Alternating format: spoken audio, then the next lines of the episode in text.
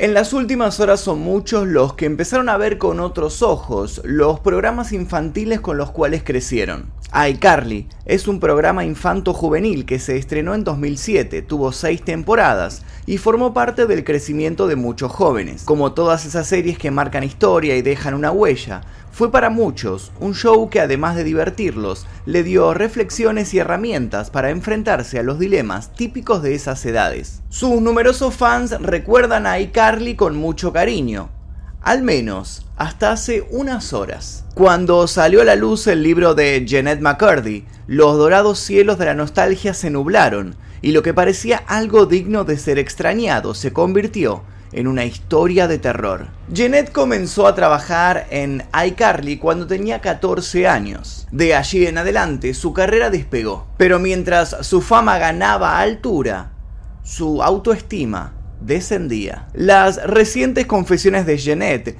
dejaron a la vista un lado B, lleno de explotación y abuso de diverso tipo.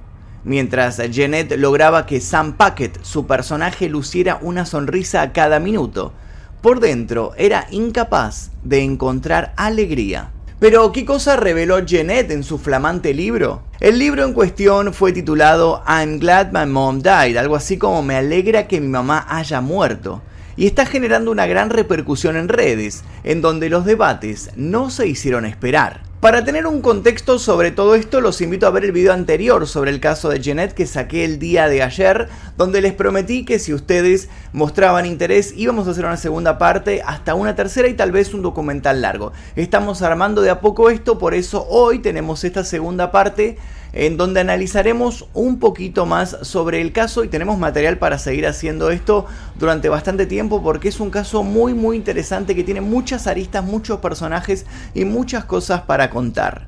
Lo que vamos a hacer es presentar este caso en cuestión en parte. Y ustedes van a decidir si seguimos con el caso o si pasamos a otro. Si quieren que sigamos con el caso, dejen un comentario aquí debajo que puede ser sigan, no sigan, queremos más, queremos tercera parte, no queremos tercera parte, lo que ustedes quieran, una palabra, un punto, cualquier cosa puede ser aquí debajo. Si llegamos a los 3.000 comentarios, como el día de ayer, vamos a hacer una tercera parte siguiendo con este caso. Y si no, frenaremos aquí, continuaremos con otra cosa. Así que ustedes deciden, ustedes tienen el poder de decidir si continuamos con este caso en el canal o no. Los invito a dejar su comentario aquí debajo. Y ahora sí, comencemos.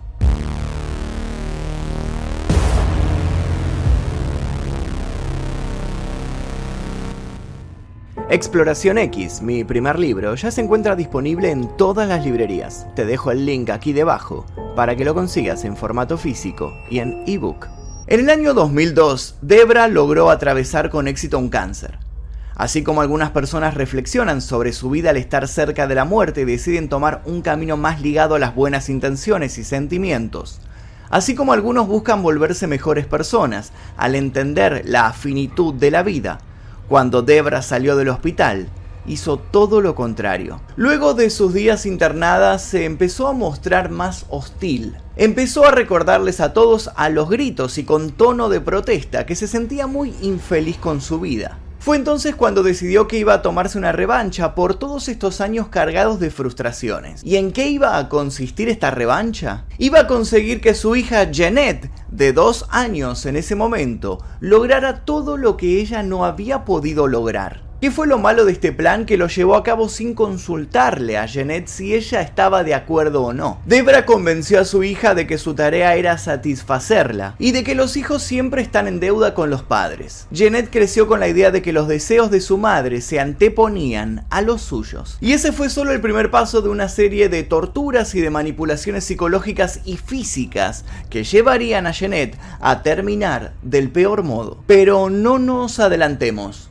Empecemos por el principio. Ya sabemos que muchas historias de grandes artistas comienzan contando cómo ese artista llamaba su profesión desde pequeño. El caso de Jeanette es justamente todo lo opuesto. Jeanette no quería ser actriz. Incluso terminó descubriendo cuando fue a su primer casting que odiaba todo esto de estar frente a una cámara. Para ella esto era una experiencia estresante y desagradable. Así todo se dedicó a sonreír y a triunfar. ¿Por qué? Para darle el gusto a la persona que no solo se creía su madre, sino también su propia dueña. Debra comenzó a llevar a Jeanette a cuanta audición encontrara, incluso cuando la chica estaba enferma. A veces se mostraba cariñosa, comprensiva, y a veces le gritaba y le pedía que se concentrara, que no podía fallar. Para los nueve años, Janet no tenía intimidad con respecto a su cuerpo. Su madre aún insistía a esa edad con meterse con ella al baño para ayudarla a limpiarse o a bañarse, llegando a tocarla inapropiadamente en busca de bultos en sus zonas íntimas. Debra no dejaba de repetirles que ellas siempre iban a ser las mejores amigas para toda la vida y luego le insinuaba que tenía que hacer algo para verse más bonita. Janet comenzó a sentirse cada vez más y más acorralada, de modo literal. Y es que Debra era acumuladora compulsiva y la casa estaba repleta de basura, en especial la habitación de su hija. Aparte del mal olor proveniente de las cosas que estaban ahí apiladas, también se percibía en el ambiente un constante malestar. Debra y su marido no conocían otro idioma que no fuera el de los gritos, que solían incluir además amenazas con cuchillos o con cualquier elemento cortante. Un día Janet ya no soportó más y decidió decirle a Debra que lo suyo no era asistir a los estudios televisivos, decirle que sufría una vez que estaba ahí y que no podía dormir de lo mal que se sentía. En ese momento, Janet tenía apenas 10 años. Debra entonces tuvo o fingió tener un ataque, un malestar tan grande que a la chica no se le volvió a ocurrir plantearle nuevamente eso nunca más en la vida. Janet no tardó en desarrollar un trastorno obsesivo compulsivo, a la vez que era llamada para más y más trabajos. El sueño de su madre se cumplía mientras ella se entregaba al insomnio y armaba represas internas para contener todo su caudal de lágrimas. Fue entonces cuando las cosas empeoraron. Jeanette empezó a crecer y de pronto ya dejó de ser adecuada para los papeles de niña que hasta entonces representaba. Por un momento la chica pensó que esa sería la excusa perfecta para poder salir de aquel mundo que despreciaba, pero su madre tenía otras ideas. Para cuando Jeanette tenía 12 años, su madre le dijo que debía frenar su desarrollo, y con el objeto de cumplir tal locura, la introdujo al mundo de la anorexia. Debra convenció a su hija de que todo había valido la pena cuando Nickelodeon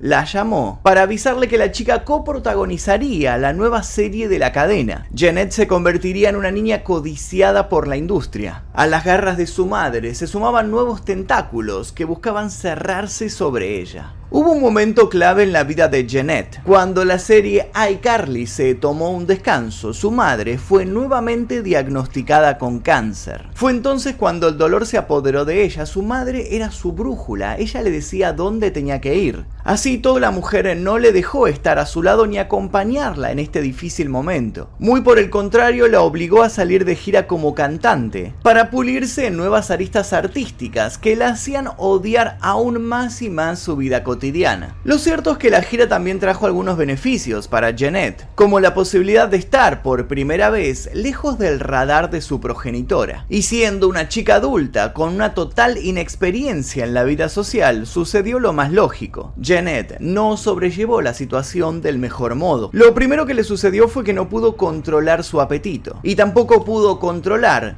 otros instintos hasta ese momento reprimidos. Incapaz de controlar su libertad, la sensación de sentirse miserable se incrementó y las cosas no mejoraron en absoluto cuando finalmente su madre murió. A su encuentro llegarían la bulimia, y el alcohol. Los días de duelo por el fallecimiento de su madre Jeanette los pasó vomitando todo lo que comía, a la vez que ingería grandes cantidades de cualquier bebida etílica que se cruzara en su camino. Su pensamiento recurrente era que su madre había dado todo por ella y que ella no había sabido estar a la altura. Su autodesprecio era tan alto que de a poco se resquebrajaba su salud mental. Se sentía sola e incapaz de tener una relación no tóxica en su vida. Paradójicamente, terminaría tocando fondo en un vuelo de avión. Un vuelo en el cual había intercalado atracones de comida con nada disimuladas, escapadas al baño para vomitar. Las consecuencias en esas 14 horas de vuelo se desgarró la garganta, de por sí dañada, y sus fluidos estomacales en constante contacto con las encías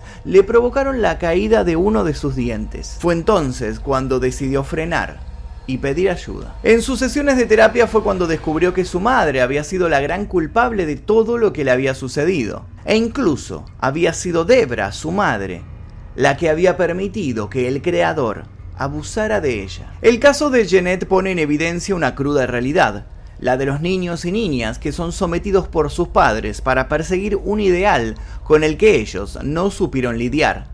La industria del espectáculo, exitistas como toda la industria capitalista, divierte a los niños convirtiendo a otros niños en piezas de un cruel engranaje. Frente a nuestros ojos se exhiben historias donde abundan los buenos valores y se habla de los derechos infantiles. Detrás de ese montaje se esconden adultos abusivos y tratos casi esclavistas. Muchos especialistas han llegado a decir en las últimas horas que por las descripciones hechas por Jeanette es muy probable que su madre haya sufrido alguna clase de enfermedad mental como la bipolaridad. La infancia de Jeanette fue en un principio vulnerada por su entorno íntimo y su libro hace especial énfasis en eso, para que otros puedan también reconocer los síntomas de un abuso intrafamiliar al padecerlo. Pero el libro también denuncia otras cosas. Como mencionamos al entrar en el mundo televisivo, Jeanette no solo no encontró un consuelo o un refugio, sino que allí se terminó topando con alguien tan o más perverso y cruel que su madre. Y este informe puede continuar si es que a ustedes les interesa. La idea es ir presentando este tema por etapas y ustedes van a decidir si seguimos o lo dejamos ahí y continuamos con otro caso. Porque en este canal el contenido al final lo deciden ustedes. ¿Y cómo vamos a decidirlo? Fácil, dejando un comentario aquí debajo. Si superamos los 3.000 comentarios en este video, vamos a hacer una tercera parte. ¿Y de qué hablaríamos en esa tercera parte? Bueno, es muy interesante lo que tenemos para contar. Porque si esta tercera parte se produce gracias a sus comentarios, vamos a analizar a fondo el personaje del creador. Vamos a conocer quién fue Dan Schneider, este turbio personaje que manipuló las grandes esferas de cadenas como Nickelodeon, que tuvo muchos éxitos a sus espaldas, pero también carga con muchas acusaciones de abuso infantil. Vamos a analizar un montón de escenas de las series en donde se ven cosas bastante oscuras que tal vez a primera vista pasan desapercibidas, pero cuando uno se detiene y las analiza, ve que algo anda muy mal ahí. Así que lo dejo en sus manos si quieren ver la tercera parte sobre Dan Schneider. Dejen su comentario aquí debajo, a los 3.000 comentarios vamos a sacarla, probablemente mañana o pasado si es que ustedes quieren que así sea. Yo les voy a dejar un par de videos aquí para que sigan haciendo maratón, les dejo la primera parte por si no la vieron, los invito a suscribirse si es que todavía no lo hicieron para que YouTube les avise cuando salgan más partes de este caso. Sin nada más que decir, me despido, mi nombre es Magnum Mephisto, nos veremos seguramente en el próximo video. Adiós.